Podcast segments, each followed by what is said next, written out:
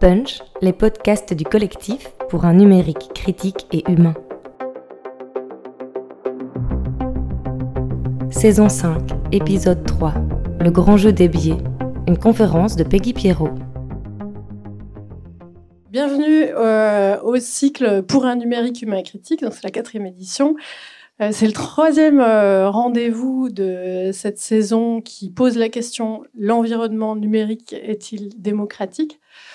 On a déjà eu une séance en décembre avec un débat contradictoire entre Hugues Bersini et Antoinette Rouvroy qui abordait déjà la question des algorithmes et puis de l'environnement socio-technique qui sera un peu poursuivi aujourd'hui. La dernière fois, c'était euh, une séance autour des processus migratoires et des usages numériques dans les processus migratoires.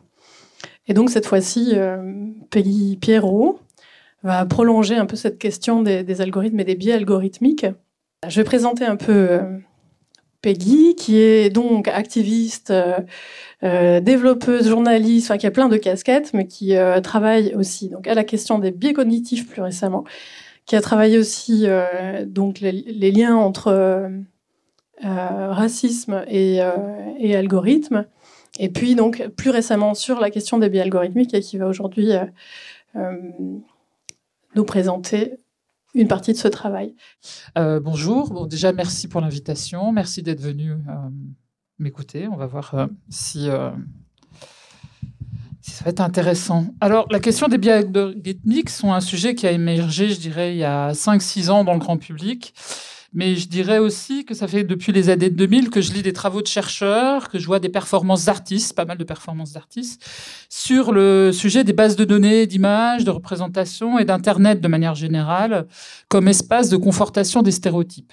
Alors, il y a quelques affaires qui ont fait grand bruit, principalement autour euh, de cas liés à la reconnaissance faciale. Alors, je vais vous en passer rapidement deux, trois pour, que, pour vous remettre un peu dans l'ambiance. Et puis, euh, et puis après, je vais, je vais, continuer mon introduction. Alors, par exemple, parmi les, les, cas un peu connus, il y a eu cette histoire de je veux pas que ça marche comme ça, c'est pas grave. Cette histoire de Flickr qui taguait euh, euh, des personnes noires comme étant des singes. On a eu aussi, euh, plus récemment, alors là, j'ai pas d'image, donc ça, c'est aussi des, cas un peu connus qui ont été assez médiatisés de, où on voyait que dans les bases de, de données d'images, le tagage faisait correspondre des personnes noires à des singes. Alors, bon, euh, est-ce que c'est vraiment seulement le problème des bases de données euh, de reconnaissance faciale ou si c'est vraiment lié à aussi des représentations générales qu'on peut avoir, puisque à peu près à la même époque circulaient euh, ces montages ou ces publicités basées un peu sur les mêmes associations entre les personnes noires et les singes. ce que j'expliquerai tout à l'heure, c'est que c'est bien dans la façon dont on construit euh, les données de, référence et euh, les algorithmes eux-mêmes. Voilà, il y a eu plusieurs cas, et dont euh, assez connus, et dont le projet d'une activiste développeuse et artiste qui s'appelle Joel Buolawini, qui a monté un projet qui s'appelle l'Algorithmic Justice League. Et il y a une fameuse TED Talk que je vais vous proposer de regarder tout à l'heure, qui vous permettra de vous remettre dans le bain de cette question de, des biais algorithmiques, qui a aussi été euh, assez médiatisé. On a eu tout récemment le projet artistique euh, ImageNet Roulette, je ne sais pas si ça vous dit quelque chose, qui était une autre occasion de remettre en avant cette question des biais algorithmiques. Alors, euh, le projet ImageNet Roulette est un projet artistique qui euh, a montré que la plus grande base de données qui sert aux algorithmes de reconnaissance faciale à apprendre à reconnaître euh, les visages, euh, est organisé d'une telle façon qu'en fait, on peut taguer automatiquement, n'importe comment, euh, toutes les images. Et donc, deux artistes ont mis en place euh, une, euh, une moulinette avec un compte Twitter qui taguait, qui permettait aux personnes de d'uploader leurs photos et de voir comment leurs photos étaient taguées. Et donc, ça donnait des, des résultats assez comiques. Vous vous uploadiez, puis vous étiez taxé. Vous, vous voyez, vous étiez tagué comme étant violeur pédophile ou autre chose. Parce que la façon dont la, la, base de données a été construite, et je reviendrai sur cette euh, cette notion plus tard, la façon dont l'algorithme apprend, donc la base de données avec laquelle l'algorithme apprend. Donc, pour qu'un algorithme de reconnaissance faciale puisse fonctionner, il a besoin d'un jeu de données, c'est comme ça qu'on appelle ça, qui va lui permettre de dire, OK, voilà, quand je vois un verre, on appelle ça un verre, etc. Et voilà. Il a besoin d'une base de données pour, et la plupart des algorithmes, en fait, fonctionnent de la même façon. Les études, donc, s'accumulent euh, qui montrent que la reconnaissance faciale est fondamentalement biaisée. J'ai donné plusieurs conférences en 2018 et 2019 sur le sujet, en mettant l'accent sur un certain continuum qui avait entre, enfin qui que j'estime qui existe entre l'histoire de la surveillance des populations racisées, surveillance des esclaves dans les plantations, système de traque des esclaves ensuite, surveillement, confinement et répression des populations colonisées et populaires, notamment par exemple en Algérie française, donc j'avais fait une conférence là-dessus. Euh, il pourrait être intéressant de voir s'il y a des liens similaires qui existent entre la façon de policer les populations de l'empire colonial belge euh, et euh, la façon dont les mouvements ouvriers ont été réprimés lors des révoltes sociales et la façon dont la police s'organise ici en Belgique de manière particulière parce que malgré les communications qui existent entre les différentes polices au niveau européen et au niveau international, chaque police nationale développe ses propres outils et a des façons différentes de gérer euh, l'ordre public. Mais aujourd'hui, c'est en fait autre chose qui m'intéresse et je vais essayer de vous montrer comment j'ai glissé de la dénonciation de ces biais algorithmiques sur lesquels je veux revenir, leurs dimensions racistes, sexistes et autres, un angle d'éploration et d'analyse de nos relations biaisées avec nos outils numériques. Alors, par exemple, une chose que j'avais il y a, je pense, 3-4 ans, j'avais fait une installation basée sur les résultats de recherche des moteurs, des résultats des moteurs de recherche sur euh, l'association des mots-clés euh, trans et noir. Le résultat de ces moteurs de, recherche, enfin, de ces recherches, il y a quelques années, c'était essentiellement de la pornographie. Aujourd'hui, c'est plus le cas parce qu'il y a eu toute une démarche d'un certain nombre d'activistes pour influencer sur les, moteurs de recherche pour que leurs résultats soient moins orientés. Donc, ça, c'était donc il y a quelques années, mais aujourd'hui, mon intérêt s'est déplacé vers autre chose et c'est sur ça que va porter euh, la conférence. Donc j'ai appelé cette conférence le grand jeu des biais car dans ces questions de nos vies numérisées, différents biais, et à commencer par nos propres biais cognitifs, sont au cœur de ce qu'on appelle aujourd'hui l'économie de l'attention, l'Internet des plateformes, le capitalisme de plateforme ou la classe vectorialiste, vectoraliste triomphante. Donc euh, la classe vectoraliste, c'est euh, les entrepreneurs qui contrôlent les vecteurs par lesquels l'information circule dans nos sociétés. Alors, je vais essayer de vous montrer comment les biais algorithmiques sont étroitement liés à la question de la captation de nos données, euh, de nos attentions d'un côté, l'utilisation de notre connexion avec toutes ces imperfections à des fins mercantiles d'un autre côté. Dans un dernier temps, j'essaierai de montrer que derrière les déclarations de façade des entreprises du numérique, derrière, euh, par rapport au cas que je vous ai rapidement présenté, il y a eu des réactions des sociétés, euh, qui, des sociétés qui, créent les, bases de données d'apprentissage, des, sociétés qui créent les algorithmes, des moteurs de recherche. Donc, ils ont essayé de corriger euh, leurs résultats. Euh, ou leur façon de faire. Mais donc derrière ces, déclarations d'intention, à chaque fois qu'une qu'une série de biais est euh, identifiée, euh, il y a des réactions qui visent à les corriger en disant ben voilà, on n'a pas fait exprès, on va s'améliorer puisque de toute façon notre objectif est de, de, de créer et de, fournir des, des, logiciels qui sont les plus justes possibles. Et donc, dans un troisième temps, j'essaierai de montrer que derrière toutes ces déclarations que moi je considérais comme étant de façade des entreprises du numérique, euh, je vais essayer de vous montrer qu'en fait, il n'y a pas vraiment intérêt euh, pour ces sociétés à lutter contre les proprement algorithmiques, qu'ils soient produits sur base de préjugés ou des effets des conditions de production euh, de ces scripts et des bases de données avec lesquelles ils interagissent. Je vous inviterai ensuite à discuter de ce qu'on peut faire par rapport à, par rapport à tout ça, de la déconnexion utopique à l'obfuscation, j'ai du mal à le dire, à toutes les initiatives légales, démocratiques, euh, autoritaires étatiques, les lancements d'alerte ou les démarches judiciaires. Alors, rapidement. Euh, j'enseigne la, théorie des médias et de la communication à l'école de recherche graphique après avoir été journaliste et webmaster de presse et en ayant accumulé euh, différents boulots dans la communication, la formation, le web, l'enseignement depuis une dizaine d'années. Euh, je fais partie des gens qui ont été enthousiastes à l'arrivée, enfin à l'explosion du web grand public, euh, qui ont œuvré dans ce qu'on appelle le web indépendant et critique.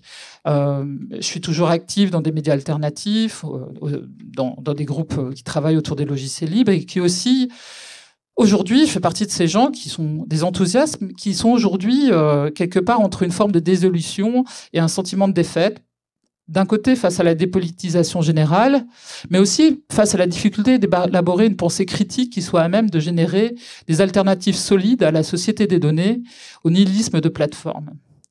Alors, c'est à fois une impulsion personnelle, euh, j'ai fait un gros burn-out, et le cadre des enseignements qui m'ont amené à m'intéresser aux sciences cognitives, notamment à la, cette réconciliation euh, corps-cerveau qui est proposée par les neurosciences, et à me plonger à nouveau dans les psychologies comportementales et systémiques que j'avais commencé à étudier avant d'opter pour la sociologie et l'anthropologie, et le journalisme et l'autodidactisme en informatique. Dans le marasme nourri de données binaires dans lequel nous pataugeons actuellement, la volonté de réfléchir à quelques constants empiriques liés à l'enseignement, euh, mais aussi euh, l'observation de mes propres usages, de ceux de mon entourage, et notamment la question du rapport des plus jeunes enfants euh, aux écrans, m'a donné euh, depuis quelques années euh, l'envie de sérieusement m'intéresser à nos façons d'apprendre et de connaître. C'est donc par glissement successif que j'en viens à connecter ces domaines, neurosciences, psychologie comportementale et systémique, pédagogie et apprentissage et questions technologico-médiatiques et donc sociotechniques mais c'est aussi en me penchant sur l'histoire de ces disciplines, et notamment les liens entre la cybernétique, l'informatique, la psychologie et le marketing, que j'en viens à envisager les biais algorithmiques autrement. Donc, pour, pour être clair, c'est que euh, il y a encore, encore quelques années, quand je réfléchissais à la question des biais algorithmiques, je le faisais en disant, mais ça, produit des, les algorithmes produisent des discriminations, il faut lutter, il faut améliorer ces algorithmes. Aujourd'hui, ma position, elle a légèrement changé, euh, et je vais vous expliquer pourquoi.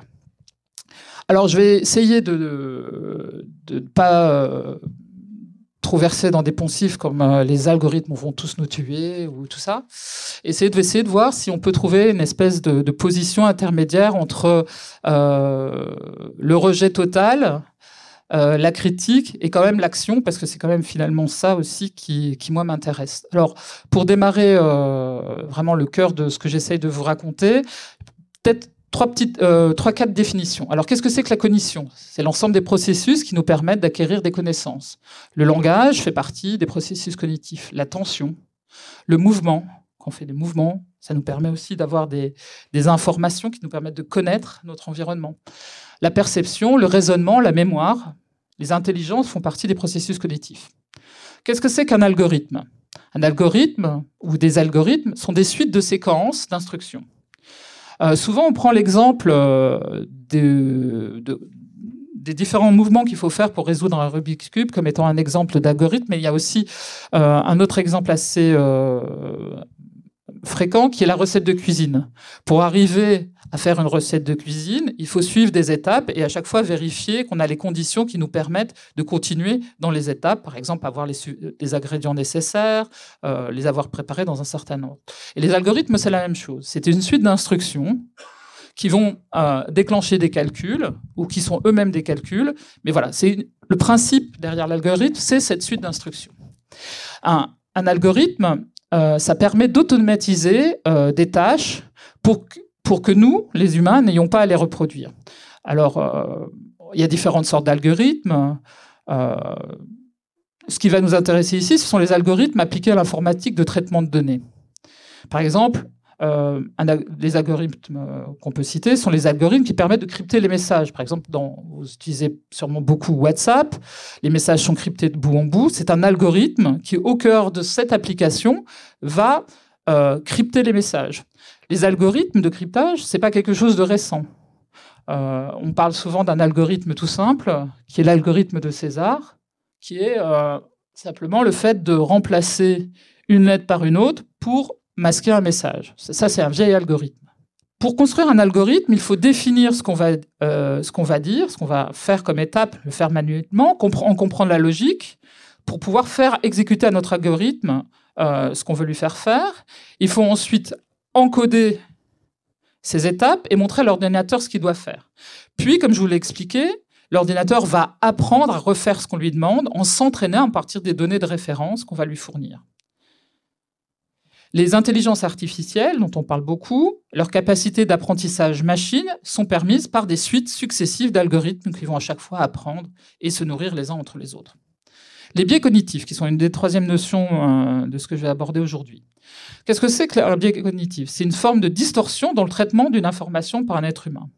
Donc la cybernétique, euh, les théories de la communication ont décomposé euh, notre façon d'interpréter et de communiquer entre nous en différentes étapes. Et ce qu'on a pu, euh, au cours des années, surtout depuis la Seconde Guerre mondiale, identifier, c'est que quand on connaît quelque chose, on, a des, des, façons de faire, des processus mentaux qui vont nous permettre de connaître euh, les choses. Mais que dans ces processus mentaux, il y en a qui sont comme des raccourcis. On appelle ça les biais cognitifs. Par exemple, le biais de mémoire. C'est le fait qu'on favorise toujours les premières informations que l'on reçoit plutôt que les suivantes et qu'on a tendance à s'en souvenir mieux. Un exemple, c'est que euh, si vous devez apprendre une liste, euh, par exemple, vous, apprenez l'anglais, vous devez apprendre euh, une liste de verbes, vous allez vous, vous souvenir d'abord, vous allez vous souvenir mieux du début de la liste que de la fin de la liste. Ça va être beaucoup plus dur d'apprendre la fin de la liste. Ça, c'est un biais cognitif. C'est quelque chose qui compose notre façon d'apprendre et de connaître. Et les biais algorithmiques, j'y reviens, on parle de biais algorithmiques quand des données utilisées pour entraîner un système d'apprentissage automatique reflètent des valeurs implicites humaines qui ont été impliquées dans la collecte, la sélection et l'utilisation des données. Par exemple, on parle de biais racistes ou de biais sexistes. Je vais vous montrer une courte vidéo qui va vous permettre de bien comprendre qu'est-ce que sont ces biais algorithmiques, de façon à ce qu'on puisse euh, ensuite avancer dans mon développement. Hello, I'm Joy, a poet of code on a mission to stop an unseen force that's rising, a force that I called the coded gaze, my term for algorithmic bias. Algorithmic bias, like human bias, results in unfairness. However, algorithms like viruses can spread bias on a massive scale at a rapid pace. Algorithmic bias can also lead to exclusionary experiences and discriminatory practices. Let me show you what I mean. Hi, camera. I've got a face. Can you see my face? No glasses face? You can see her face. What about my face? Well, I've got a mask. Can you see my mask? So, how did this happen? Why am I sitting in front of a computer in a white mask trying to be detected by a cheap webcam? Well, when I'm not fighting the coded gaze as a poet of code, I'm a graduate student at the MIT Media Lab. And there I have the opportunity to work on all sorts of whimsical projects, including the Aspire Mirror, a project I did so I could project digital masks onto my reflection. So in the morning, if I wanted to feel powerful, I could put on a lion. If I wanted to be uplifted, I might have a quote. So I used generic facial recognition software to build the system, but found that it was really hard to test it unless if I wore a white mask. Unfortunately, I've run into this issue before. When I was an undergraduate at Georgia Tech studying computer science, I used to work on social robots. And one of my tasks was to get a robot to play peekaboo, a simple turn taking game where partners cover their face and then uncover it saying peekaboo. The problem is, peekaboo doesn't really work if I can't see you, and my robot couldn't see me. But I borrowed my roommate's face to get the project done, submitted the assignment, and figured, you know what, somebody else will solve this problem. Not too long after, I was in Hong Kong for an entrepreneurship competition. The organizers decided to take participants on a tour of local startups. One of the startups had a social robot and they decided to do a demo. The demo worked on everybody until it got to me, and you can probably guess it. It couldn't detect my face. I asked the developers what was going on, and it turned out we had used the same generic facial recognition software. Halfway around the world, I learned that algorithmic bias can travel as quickly as it takes to download some files off of the internet.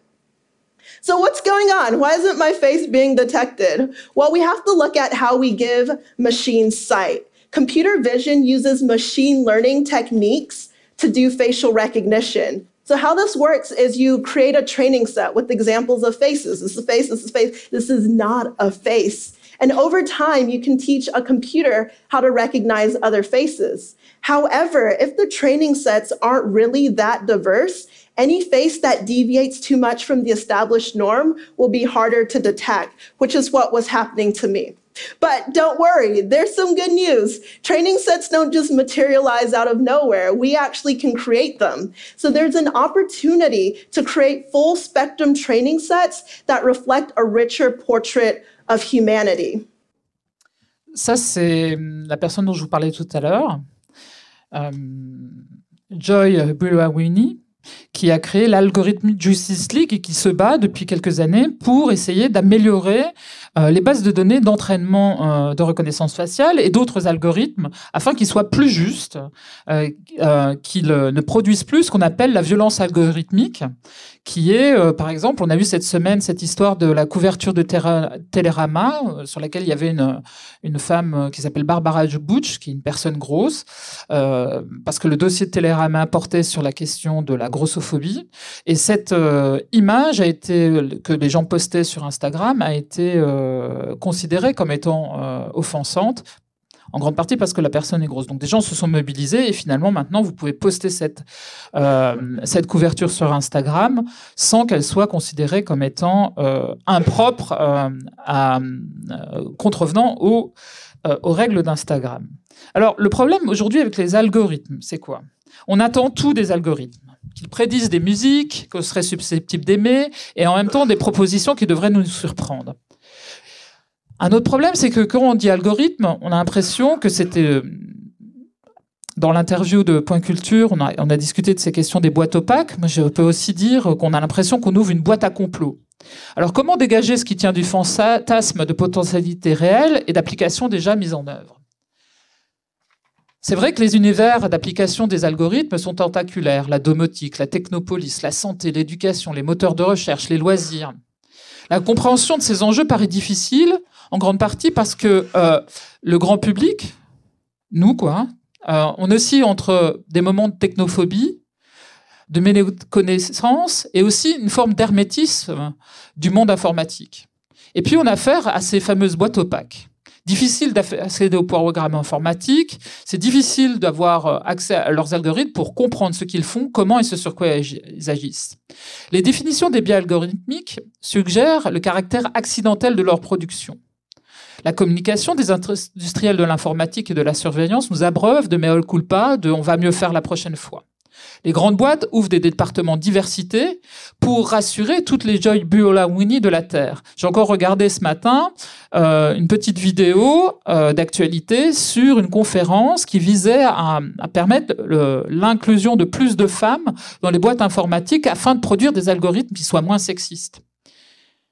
Mais est-ce que ces ouvertures ciblées aux femmes ou aux minorités visibles produiraient vraiment des changements, euh, les changements géniaux qu'on souhaiterait C'est-à-dire, est-ce que ça rendrait vraiment les algorithmes plus justes? Moi, je pense que non. Alors, un exemple de ça, c'est euh, ce que je vais vous montrer maintenant, c'est comment euh, des équipes diversité euh, ont travaillé ensemble pour produire ce qu'on appelle du marketing ethnique. Donc, on a Facebook et Universal, qui sont deux sociétés euh, multinationales, qui à un moment donné se, euh, prennent leurs équipes diversité, donc des équipes qui ont été volontairement recrutées pour représenter un maximum de composantes de la société, parce qu'ils ont estimé à un moment donné que, bah voilà, ils se retrouvaient avec euh, des biais, avec des, des, produits qui ne correspondaient pas à tout le monde, et quand même leur objectif derrière tout ça, c'est de pouvoir toucher un maximum de personnes afin de maximiser leurs profits. Et donc voilà, donc on a euh, ces deux sociétés qui mettent euh, en commun leurs deux équipes afin de promouvoir un film qui s'appelle Straight Outta Compton, qui est un film euh, qui est sorti donc il y a je pense 3-4 ans sur le groupe de rap NWA. Et c'est quand même génial ce qui a été produit. Je vais vous montrer ce qui a été produit. Et je trouve que c'est en grande partie pour ce genre de, de, de produit, de ce que pourrait faire le fait de, d'ouvrir à plus de diversité euh, ces questions euh, de logiciels et de et d'algorithmes que je me pose la question de est-ce que c'est vraiment euh, comme ça qu'on peut arriver à, à, rendre ces algorithmes plus justes puisqu'en fait c'est pas vraiment l'objectif des sociétés qui les produisent. Alors je vais vous montrer deux courts trailers qui ont été produits par ces deux équipes diversité pour promouvoir le film. Vous allez voir, il y a des différences. Euh, et puis, je vais vous montrer les, extraits, et puis après, je vous expliquer euh, ce qui est derrière.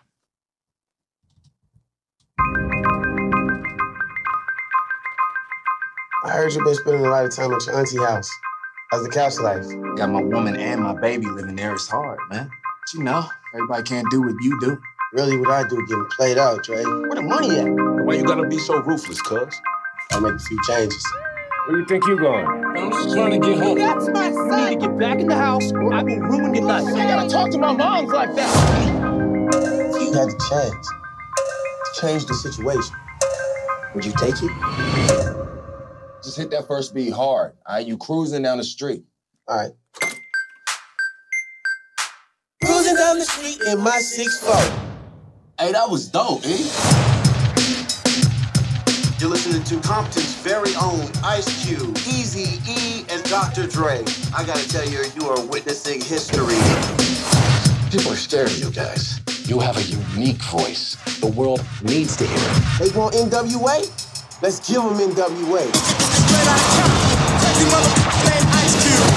This is only the tip of the iceberg, gentlemen. What's going on? What do you have in that bag? Are you kidding me? You can't take that in the bus. When I'm called off, I got a sawed off. This song's glamorized gangs and drugs. Our art is a reflection of our reality. You guys supposed to be somewhere? These are artists. Rap is not an art. You cannot come down here and harass my clients because of what they look like. I promise you, things gonna get different from here on out. Listen, to be honest with you, I don't know anything about hip hop, but I know that you're special. You want to be involved with this gangster life? Here we go. Speak a little truth and people lose their mind. This isn't the Crips and Bloods. This is a threat from the federal government. They're trying to tell us what we can't play. This ain't NWA. Yo, Dre.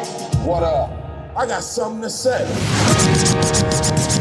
We can keep going, man. We can take over the goddamn world. Get a little gust of wind and I'm dead. Believe a memory, no one will be forgetting. So as I leave, believe I'm starving. But when I come back, boy, I'm coming straight out of Compton. C'est le premier trailer. Donc il met en avant euh, euh, des confrontations avec la police, un côté voyou, euh, des femmes, de l'argent, du danger, de l'alcool. Voici le second trailer. Welcome to Compton. What up, man? Okay. Okay. That's where it all started. We put it all in the music, all our frustration and anger.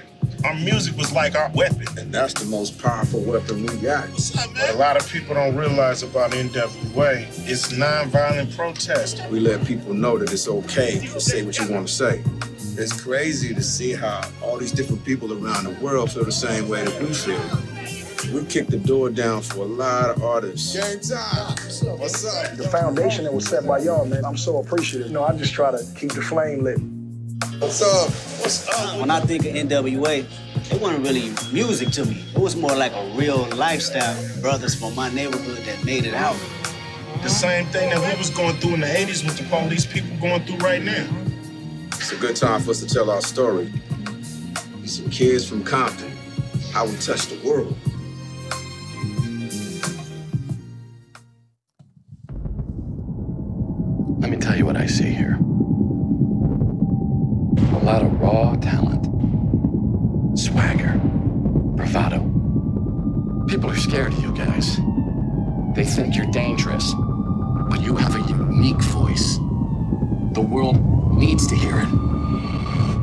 All right, let's hit this shit. All right, all right, all right. Spinning records ain't paying none of the bills around here. What you talking about? I get paid. $50, Andre. You think that makes you rich? It's a start. Hey, Q, what you a poet now? The flyest one you know, nigga.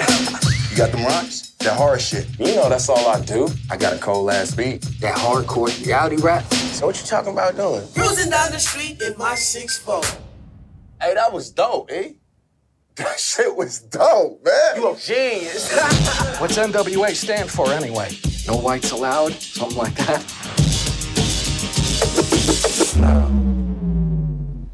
Niggas with attitudes.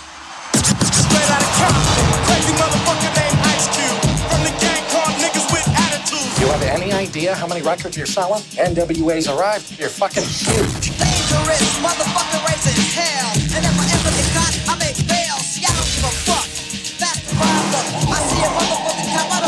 Of. Your songs, they glamorize gangs and drugs. Our art is a reflection of our reality. The Rodney King beating was a shocker. Guys like you change shit like this. This is a threat, guys, from the federal government. Speak a little truth and people lose their minds. Performance of the song F the Police will not be permitted. They try to tell us what the fuck we can't play. This is NWA. Yo, Dre. What up? I got something to say.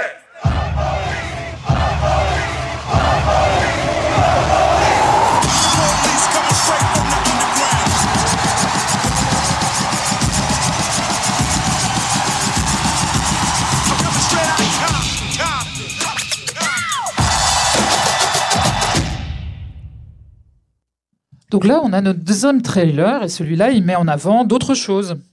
Pour toujours le même film, la réussite sociale, la communauté, une forme de résistance politique, la famille, la joie, l'amitié, le talent, le travail. Et le fait de ramener de l'argent à la maison et, euh, l'ascension sociale. Alors jusque-là, pas grand-chose. hein. Euh, le problème, c'est qu'en fait, euh, ces, deux trailers ont été utilisés sur Facebook et avec deux cibles différentes, qui étaient d'un côté euh, des gens identifiés comme étant noirs et de l'autre côté le reste du monde. Alors, à votre avis, quel trailer a été envoyé à qui? En fait, le premier trailer a été envoyé aux personnes blanches parce que derrière, euh, l'idée était de, montrer que voilà, ce groupe, c'est euh, c'est ben, tout ça, l'alcool, la police, quelque chose d'un peu euh, qui va titiller, qui va venir euh, euh, vous rend, vous donner un peu de ce que l'imaginaire, euh, américain associe au rap, quelque chose de sulfureux. Donc ça, le public blanc. L'autre public, qui est donc les personnes identifiées comme noires, à travers euh, leurs préférences euh, euh, de, de, de, de posts, à travers les photos. C'est un ensemble d'algorithmes qui ont analysé les différents profils Facebook des utilisateurs de la plateforme et qui donc ont envoyé l'un ou l'autre trailer en fonction de ce qui sont en fait des préjugés. Vous êtes noir, vous allez être plus intéressé par les questions politiques. Vous écoutez NWA pour cette dimension politique. Vous êtes blanc, vous l'écoutez parce que c'est un côté sulfureux. Pour moi, ce sont des préjugés. Et cette utilisation marketing a été le produit de ces groupes de, euh, euh, marketing ethnique euh, issus des laboratoires diversité des deux sociétés. Et donc c'est bien la question du marketing qui est derrière euh, l'algorithme. L'algorithme se base sur des préjugés à des fins de euh, d'attirer deux groupes euh, différents vers ce film. Et en fait, c'est sur cette question du marketing que, que je pense que le, la, la démarche de se dire il faut améliorer les algorithmes est légèrement faussée, puisque finalement, l'essentiel des usages euh, des algorithmes sont à des fins marketing ou pour répondre à des clients, que ce soit la police ou la justice, qui ont des objectifs particuliers. Alors, ce marketing, comment il fonctionne? En fait, il fonctionne sur, ces biais cognitifs dont moi je parlais tout à l'heure, pour pouvoir capter nos attentions et la conserver.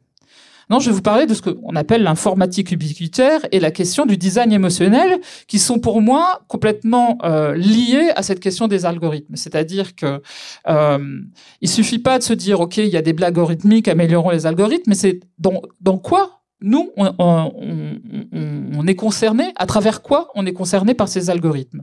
On va être concerné par plusieurs, euh, par ces algorithmes, par leur, euh, par leur biais, dans plusieurs situations. et Je vais vous en exposer plusieurs.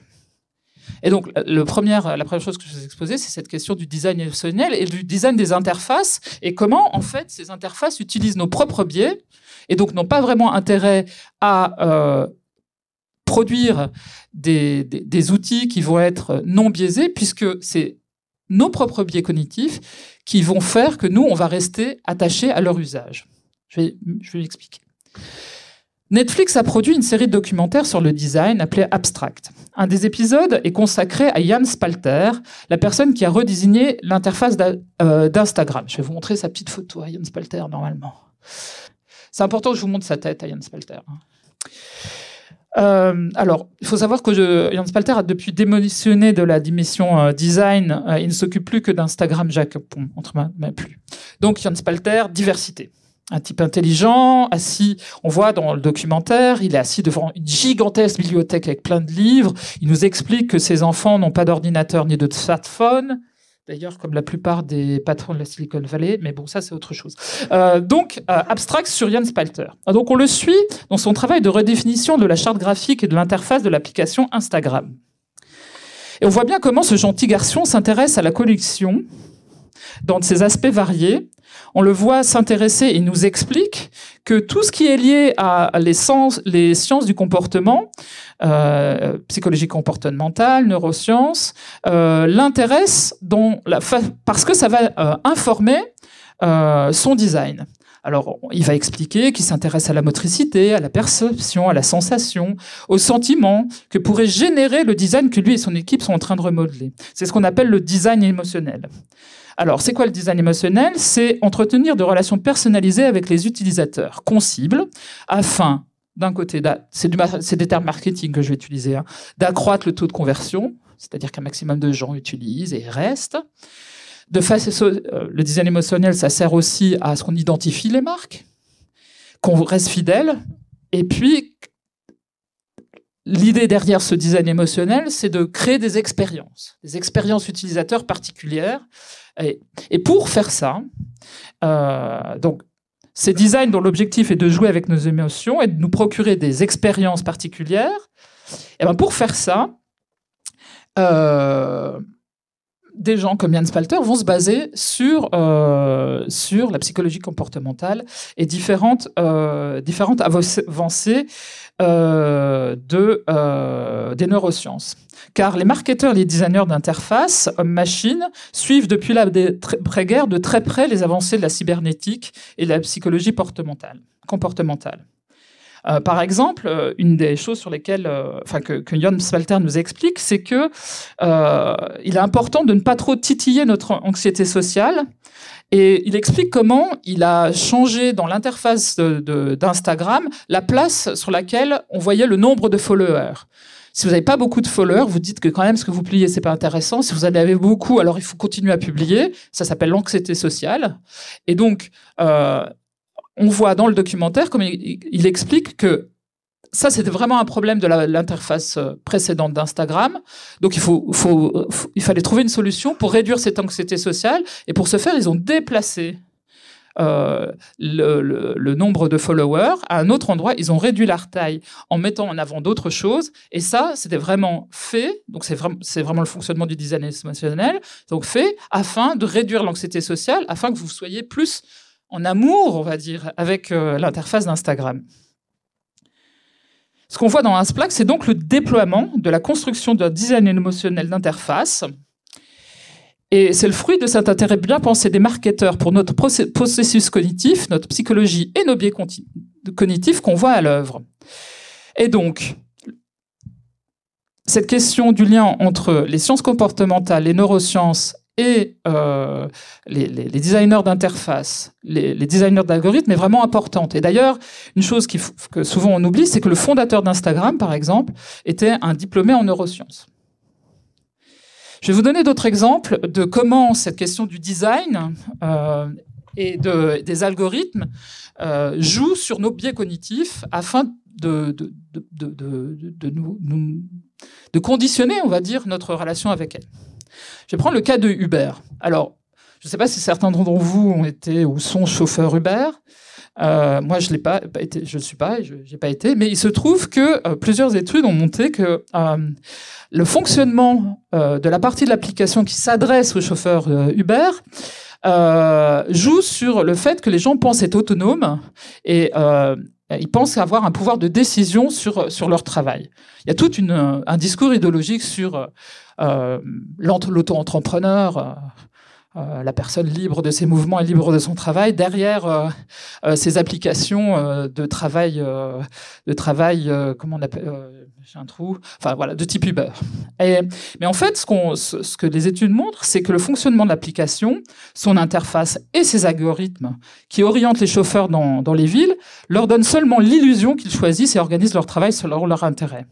Alors qu'ils sont en train d'effectuer des courses, une autre course leur est annoncée mais sans information du montant de rémunération ni de distance qu'ils ont à parcourir euh, pour cette nouvelle course. Le, chauffeur se retrouve face à une décision, prendre ou pas prendre la course. Plusieurs études montrent que la tendance majoritaire est en fait que la majorité des, chauffeurs Uber, surtout euh, dans les premières années d'utilisation, vont répondre à ces propositions de course parce que euh, est difficile de le refuser pour au moins deux raisons. La première, elle est liée aux critères obscurs euh, de répartition des cours. Les chauffeurs, euh, surtout débutants, ont à penser que refuser des courses va les déclasser, leur faire perdre les prochaines courses les plus rémunératrices. La seconde est aussi liée à cette impression qu'ont les chauffeurs qui sont surveillés en permanence. Et, euh, la seconde raison est aussi liée à la question du design euh, et l'interaction et des différentes fonctionnalités et algorithmes de l'application. L'objectif chiffré qui donne aux conducteurs l'illusion qu'ils sont efficaces dans leur travail, même quand ils s'engagent euh, dans une course non rentable, est vraiment au cœur de la partie euh, du, logiciel qui est euh, à destination des chauffeurs. Donc, le logiciel utilise l'objectif chiffré comme une espèce de carotte pour maintenir les chauffeurs Uber au travail. Et ça, ça, s'appuie sur des études sur les questions des comportements, euh, euh, en montrant que, euh, en sollicitant d'une certaine façon les personnes, on va pouvoir les maintenir et les faire continuer à faire des choses qui ne sont pas dans leur intérêt. Pour avoir eu à utiliser euh, Lyft l'an passé, donc c'est un équivalent de, de, Uber, euh, j'ai pu voir que la question de la notation, donc euh, je ne sais pas si vous savez, mais dans Uber, les chauffeurs sont notés à chaque fois que vous faites une course, vous avez une petite pop-up, euh, vous en tant que client, qui vous demande de dire euh, si euh, la voiture était propre, euh, si le chauffeur était sympa, si l'ambiance musicale était géniale. Et en fait, euh, donc il y a des commentaires, des satisfactions, euh, voilà. Cette notation génère un certain stress pour les chauffeurs, les plus dépendants de, ces revenus. Ils déploient alors des trésors d'inventivité pour recevoir des bonnes notes. Et en fait, ces notes n'interviennent absolument pas dans l'attribution des courses, mais ça, ils ne le savent pas. Euh, mais ces notes vont les inciter à accepter ce que leur proposé la, par l'application. Parce qu'elles vont venir euh, activer euh, ce qu'on appelle les mécanismes de la récompense, euh, et là, on appelle précisément ce mécanisme-là le mécanisme de récompense intermittente. Euh, alors, le mécanisme de la récompense, c'est quelque chose, je ne sais pas si vous avez des animaux, notamment des chiens, on utilise le mécanisme de la récompense pour éduquer les chiens. Donc, vous avez un chien, vous voulez qu'il s'asseye, vous prenez des, croquettes dans votre main, il sait que vous avez des croquettes dans votre main, vous lui dites « assis », la première fois, il ne le fait pas, et puis à un moment donné, il va s'asseoir, vous lui donnez une croquette, alors il va se dire si vous le faites plusieurs fois et au bout d'un moment, le chien va se dire qu'à chaque fois qu'on lui demande de s'asseoir, il va recevoir une croquette et c'est comme ça qu'il va euh, euh, finir par systématiquement s'asseoir quand vous lui proposez une croquette. Et eh ben ça, c'est le mécanisme de la récompense. Et en fait, ce mécanisme de la récompense, c'est ce qu'on appelle aussi le système hédonique, est un système fonctionnel profondément ancré chez tous les mammifères. Donc nous aussi, quoi. Euh, parce qu'il est hérité de la nécessité euh, de, la survie. Mais ce système cognitif, qui est à la fois neuronal, psychologique, affectif, nous permet de moduler aussi nos comportements. Par exemple, euh, c'est le système hédomique qui nous permet de dire, OK, qu'on a trop mangé, ben que là, on peut s'arrêter parce qu'on est arrivé à satiété. Mais ça nous rend aussi vulnérables aux, aux addictions et donc aux micromanipulations inconscientes comme celles qui sont proposées par, euh, par Uber. Pour revenir à Uber, ce que j'ai décrit fonctionne grâce à ce qu'on appelle, euh, c'est quelque chose qui est étudié aussi en, psychologie comportementale, ça s'appelle le conditionnement opérant. Différentes modalités de ce conditionnement sont mises en place par Uber pour obtenir des chauffeurs ce que l'application souhaite, notamment ce renforcement positif, facilement, donc ce que l'application souhaite, mais pas ce que le, chauffeur souhaite, mais en lui donnant l'illusion qu'en fait il fait ce, que lui souhaite. Ces mécanismes psychologiques ont été détaillés par plusieurs euh, psychologues comportementalistes. Il ne s'agit pas, dans ce que je raconte là, de s'enfermer dans un primat où le, on va dire la sociobiologie ou les sciences du comportement et les sciences somatiques expliqueraient tout de notre comportement sans qu'aucun déterministe sociaux, sans que euh, ait de capacité de lire arbitre. Mais ce que je veux montrer là, c'est que les, gens qui designent les algorithmes et euh, les applications qui les utilisent euh, utilisent aussi comment nous, on fonctionne pour pouvoir euh, générer leurs revenus et pouvoir nous maintenir au travail, puisque finalement c'est toujours un peu une question de travail, puisque même puisque en utilisant les applications euh, y compris celles qui sont présentées comme étant euh, des espaces de divertissement, on produit du revenu, donc finalement, quelque part, c'est quand même du travail. Euh, et donc, ces applications, ces, algorithmes ne peuvent pas fonctionner sans s'appuyer sur nos biais cognitifs. Il est clair que la par exemple, la sollicitation de ce fameux circulaire récompense, elle est au cœur de notre vie algorithmique. Et c'est pas moi qui le dis. Je vais vous dire une petite citation. Et c'est pas un ludite des montagnes ou euh, un technophobe euh, ou Eric Sadin. C'est pas ça. C'est euh, Sean Parker, un des, un des fondateurs de ce Facebook. Voilà ce qu'il dit. Lorsque nous avons développé ce Facebook, le principe de base était le suivant. Comment pouvons-nous consommer le plus possible de votre temps et de votre attention? Cela signifie que nous devons à chaque fois fournir un à nouveau un peu de dopamine, l'hormone du plaisir, de la joie et du bien-être, qui est au cœur de ce système de la récompense, de ce système cognitif, parce que quelqu'un récompense d'un like ou d'un commentaire l'un de vos posts ou l'une de deux photos. Après quoi, vous écrirez plus de posts et posterez plus de photos et recevrez plus de likes et de commentaires. On appelle ça la boucle de rétroaction de validation sociale. Et c'est exactement ce type de concept grâce auquel un hacker comme moi, et donc c'est toujours Sean Parker qui parle, entre en scène parce que notre objectif, c'est d'exploiter la vulnérabilité de la psychologie humaine. Or, un humain sur quatre est aujourd'hui sur Facebook. Et donc, euh, je ne sais pas si, mon développement, euh, vous arrivez à suivre mon développement, c'est que si on parle de la question des biais algorithmiques, en se disant, bah voilà, il faut les améliorer, d'un autre côté, ce qu'on voit, c'est que un certain nombre d'applications qui fonctionnent avec des algorithmes jouent sur nos biais cognitifs et ont besoin euh, de nos préjugés, de nos biais euh, mentaux, pour fonctionner et nous maintenir euh, en relation avec elles. Donc ça fait deux types de biais, le biais des algorithmes et nos propres biais. Je vais vous donner un autre exemple où ces questions de la cognition est en jeu dans notre relation au, au smartphone, euh, ordiphone et, et- autres euh, interfaces qui mettent en jeu des algorithmes. Et là, je vais en revenir à la question de l'apprentissage et de l'enseignement. Alors, je sais que l'écoute passive peut avoir des vertus dans un cadre pédagogique. Mais depuis euh, les quelques années où j'enseigne, j'ai pu constater de véritables difficultés d'écoute et de concentration chez les étudiants. Et je ne parle pas de ceux qui s'endorment parce qu'ils ont fait la fête la veille, ça, ça c'est pas vraiment quelque chose qui m'empête. Mais ça m'a amené à faire des recherches sur le sujet. Et j'ai pu constater que le problème n'est pas isolé ou lié seulement à ma mauvaise pédagogie. Différentes études ont montré que les étudiants ne se concentrent plus que 6 minutes en moyenne par quart d'heure. C'est pas beaucoup. 6 minutes sur 15 minutes de capacité à rester concentré sur une tâche. Une des activités identifiées comme fragilisant ces capacités d'attention, c'est ce qu'on appelle le multitasking, donc le comportement multitâche, l'utilisation de différents médias en même temps. Nos ordiphones, qui sont des machines de calcul incroyables par ailleurs, euh, sont des objets qui peuvent servir à tout, travailler, lire, mais surtout se divertir. L'objet smartphone ou la tablette sont des objets qui nous invitent en permanence au multitasking et à la distraction. Or, ce multitasking nous pose beaucoup de problèmes et pose surtout beaucoup de problèmes à notre cognition, surtout en, en situation d'apprentissage. Notre cerveau, aussi plastique qu'il soit, n'est pas fait pour ça. Ce qu'il aime, c'est faire une chose à la fois et la finir. Pourtant, nos outils devenus principaux maintenant nous invitent en permanence à contrer le fonctionnement de notre cognition, à la parasiter en détournant nos processus de connaissance qui nécessitent, par exemple de l'attention, en les entraînant vers un état de distraction permanente. Alors, bon, ça je vais passer. Euh, donc c'est donc en penchant sur ces questions pédagogiques et la pertinence de l'usage des écrans en classe, sur les relations entre l'écriture manuelle et le cerveau aussi, que j'ai décidé de devenir une espèce de gorgone des amphis, puisque j'ai décidé d'interdire absolument l'usage des ordinateurs et des smartphones dans mes cours. Donc je, force les élèves ah oui. Euh, je force les élèves à prendre des notes manuellement.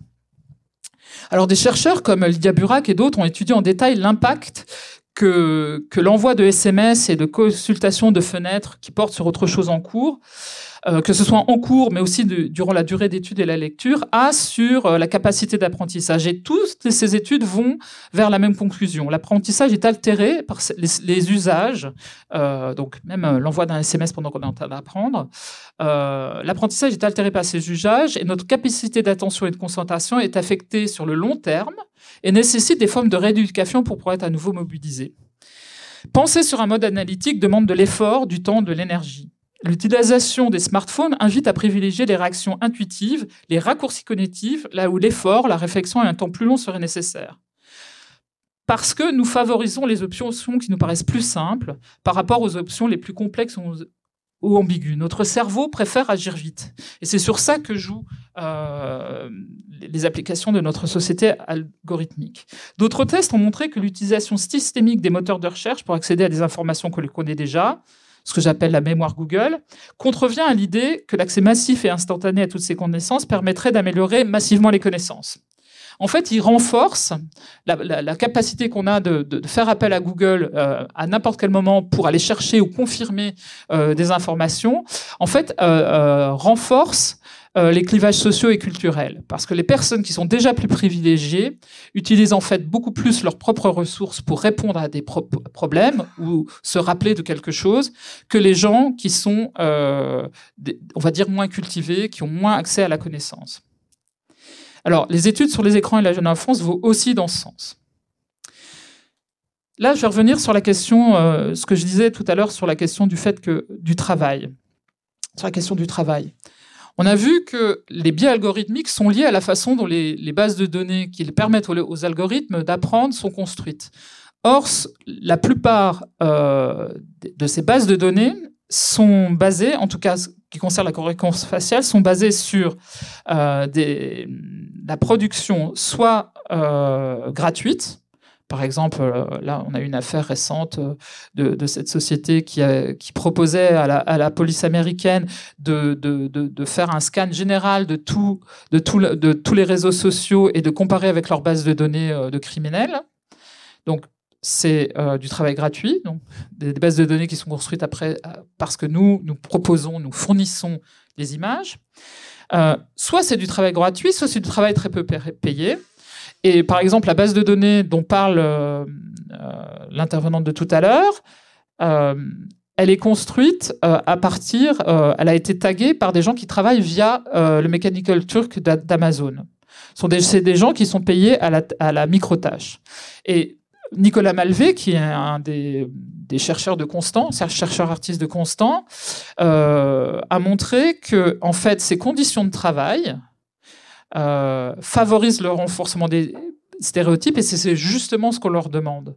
En fait, euh, contrairement à ce que, ce que peuvent avancer euh, les, activistes euh, qui luttent contre les biais algorithmiques, on ne demande pas aux algorithmes de reconnaissance faciale d'être justes en fait parce que notamment ils servent dans le cadre de euh, ce que j'appelle la société sous algorithme, la société de contrôle, et que euh, sont utilisés euh, dans plusieurs cadres de surveillance, euh, notamment la police et la justice, où cette question des stéréotypes est vraiment au cœur du fonctionnement. Enfin, je veux dire, si vous avez, des- enfin, je sais pas, on pourrait faire des tests hein, dans la salle qui a subi plus de 10 contrôles euh, de police. Euh, je pense que j'en- voilà, on peut voir assez rapidement qui euh, a subi et qui n'en a jamais, qui n'a jamais été contrôlé par la police ici. Simple contrôle d'identité dans la rue, comme ça, quoi. Bah, moi, je pense qu'à partir de 14 ans, surtout entre 14 ans et 30 ans, quand j'habitais à Paris, j'étais contrôlé allez, plusieurs fois par semaine. Donc, euh, le fonctionnement de la police, il est basé sur des préjugés. Ces préjugés, ils, euh, sont en direction de différents types de populations. Alors évidemment, les, minorités visibles, mais aussi ce qu'on appelle les classes laborieuses, classes dangereuses. Et ouais, j'ai bientôt fini.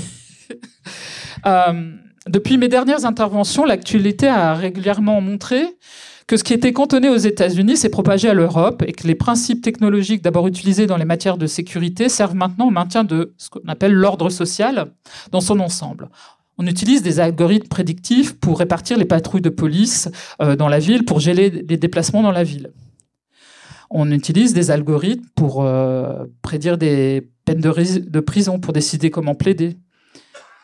En Belgique aussi. Aux Pays-Bas, un algorithme, le système Risk Indication, euh, vient juste d'être euh, interdit euh, par une décision de justice contre la volonté étatique et contre des députés, contre les députés du Parlement des Pays-Bas.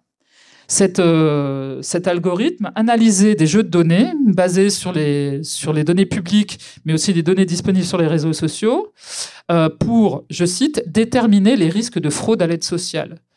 Déjà, derrière, derrière cette idée-là, il y a l'idée qu'il y a une fraude sociale, que ça existe. Parce que moi, je ne pense pas. Moi, j'aurais tendance à dire que la fraude sociale, c'est de la débrouille dans des situations de précarité. C'est une question de vision idéologique. Et c'est bien de ça dont il s'agit quand on parle de, de cette société algorithmique, c'est de vision idéologique. Euh, on a une ville britannique qui évalue quels adolescents sont plus susceptibles de devenir des criminels grâce à un algorithme et qui prennent des décisions. Euh, c'est pas de la science-fiction, c'est aujourd'hui. Par rapport à tous ces projets euh, de, prédiction, puisqu'ils sont utilisés essentiellement dans des, dispositifs de prédiction, de contrôle social, donc euh, aussi bien euh, la police des classes populaires, d'un point de vue, bah, voilà, de, manière générale, hein, fraude à l'aide sociale, sur la santé, etc. Mais d'un autre côté, dans la police, on va dire des minorités de manière euh, plus générale, des migrants, etc. Euh, Qu'est-ce qu'on sait des mécanismes qui sous-tendent ces prises de décision? Qu'est-ce qu'on sait de, ces applications de surveillance sociale? Tout ça, ce sont des, projets qui sont développés sur des deniers publics. Les jeux de données d'apprentissage qui leur sont soumis, on n'en sait rien. Quels sont les préjugés et raccourcis qui les sous-tendent? En fait, tous ces, tous, les cas euh, que j'ai évoqués, ce qu'on a, pu voir, c'est qu'ils renforcent l'opacité, qu'ils renforcent les préjugés et qu'ils renforcent les décisions arbitraires. Et finalement, comme l'histoire se répète régulièrement, euh, on a près de Pôle en France, il y a un projet, euh, enfin, c'est plus un projet maintenant, à Gand, non, c'est à Courtrai. La police utilise un système qui s'appelle la reconnaissance corporelle. C'est un système qui va euh, analyser le style de marche les, vêtements des individus dans la rue euh, pour les suivre et en fonction euh, proposer aux personnes qui sont derrière les caméras de surveillance d'analyser le visage des personnes en fonction de leur démarche, etc. Et les critères pour déterminer que la démarche de quelqu'un pourrait poser problème, on ne sait pas ce qu'ils ce qu'ils sont. hein. Euh, mais est-ce que ces, euh, ces logiciels, euh, notamment celui qui par exemple est utilisé à Courtrai, a comme objectif de d'éliminer les préjugés humains? Pas vraiment. En fait, son objectif, c'est de, d'amplifier ce que ce qu'un policier qui serait dans la même rue ferait. C'est-à-dire, ah, cette personne, elle paraît bizarre, je vais aller la voir. En fait, ces algorithmes ne sont pas là pour faire plus de justice, pour euh, nous autonomiser, nous rendre plus libres, euh, nous permettre de, prendre plus de décisions, mais bien, leur objectif, c'est bien le contraire. Et donc, on peut se poser un peu la question qu'est-ce qu'on fait des faux positifs? Une des raisons pour laquelle le la- euh, System Risk Indication a été retoqué aux Pays-Bas par la justice, c'est parce que euh, il n'y avait pas de, de système d'appel. Les personnes ne pouvaient pas faire appel. Les décisions euh, étaient définitives. Et pourquoi les gens qui ont pensé ce système ont- n'ont pas prévu d'appel? Simplement parce qu'on a une idéologie euh, sous-jacente, euh, de manière générale, quand il s'agit de la société algorithmique, qui est que le, les algorithmes euh, vont faire mieux que nous. Or, ce que j'essaye de- de- d'expliquer tout à l'heure, c'est que ils, ils jouent sur euh, des, fonc- des fonctions, des fonctionnements humains qui sont eux-mêmes, ils ont besoin de nos préjugés, ils ont besoin de nos raccourcis, ils ont besoin euh, de, nos conditions imparfaites pour fonctionner. Donc, comment ils pourraient être meilleurs que nous, puisque de toute façon, ils sont aussi euh, informés par des gens qui travaillent dans des conditions qui ne leur permettent pas de créer des données justes. Ce qui se passe dans le, dans, le- dans le cas de la reconnaissance faciale. Les bases de données qui, ont été, qui sont utilisées euh, pour la reconnaissance faciale sont faites dans des conditions de travail gratuit d'un côté ou de travail peu payé qui ne permettent pas de qualifier euh, correctement euh, ce qui est sur les photos. Qui a en tout cas des biais.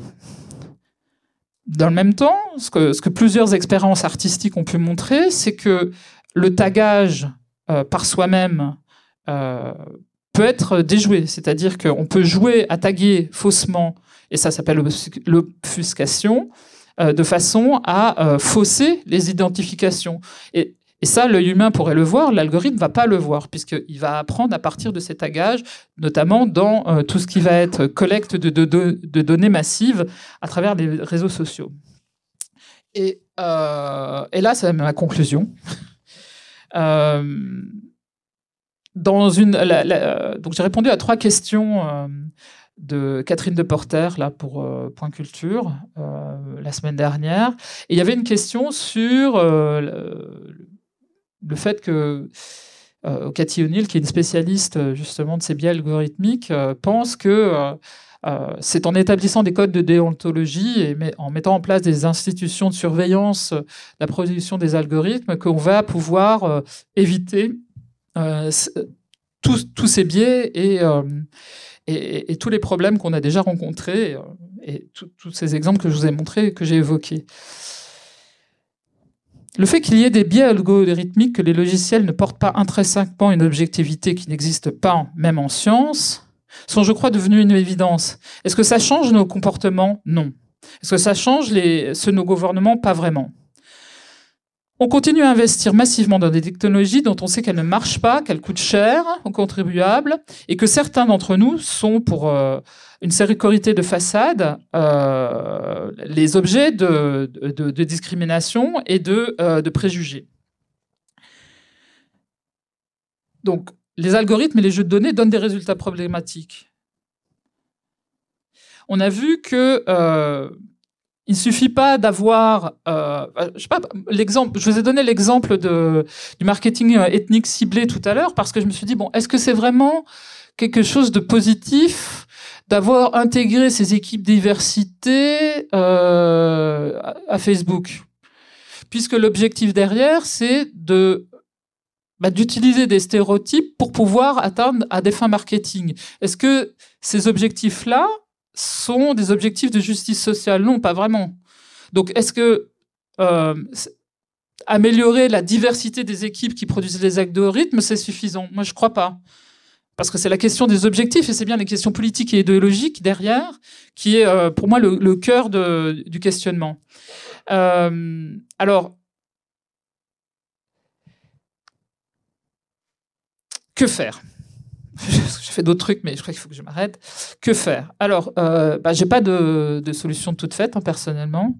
Je crois que euh, il faut développer ce qu'on appelle les software studies et les surveillance studies, les, groupements de, citoyens, d'activistes euh, et, de, et les, espaces de recherche et d'information sur sur, euh, sur ces sujets. Là, par exemple, c'est parce qu'il y a eu une grosse campagne en Hollande que, euh, et des procédures judiciaires euh, qui ont été menées euh, contre Syrie que, bah, l'État des Pays-Bas ne peut plus utiliser ce système.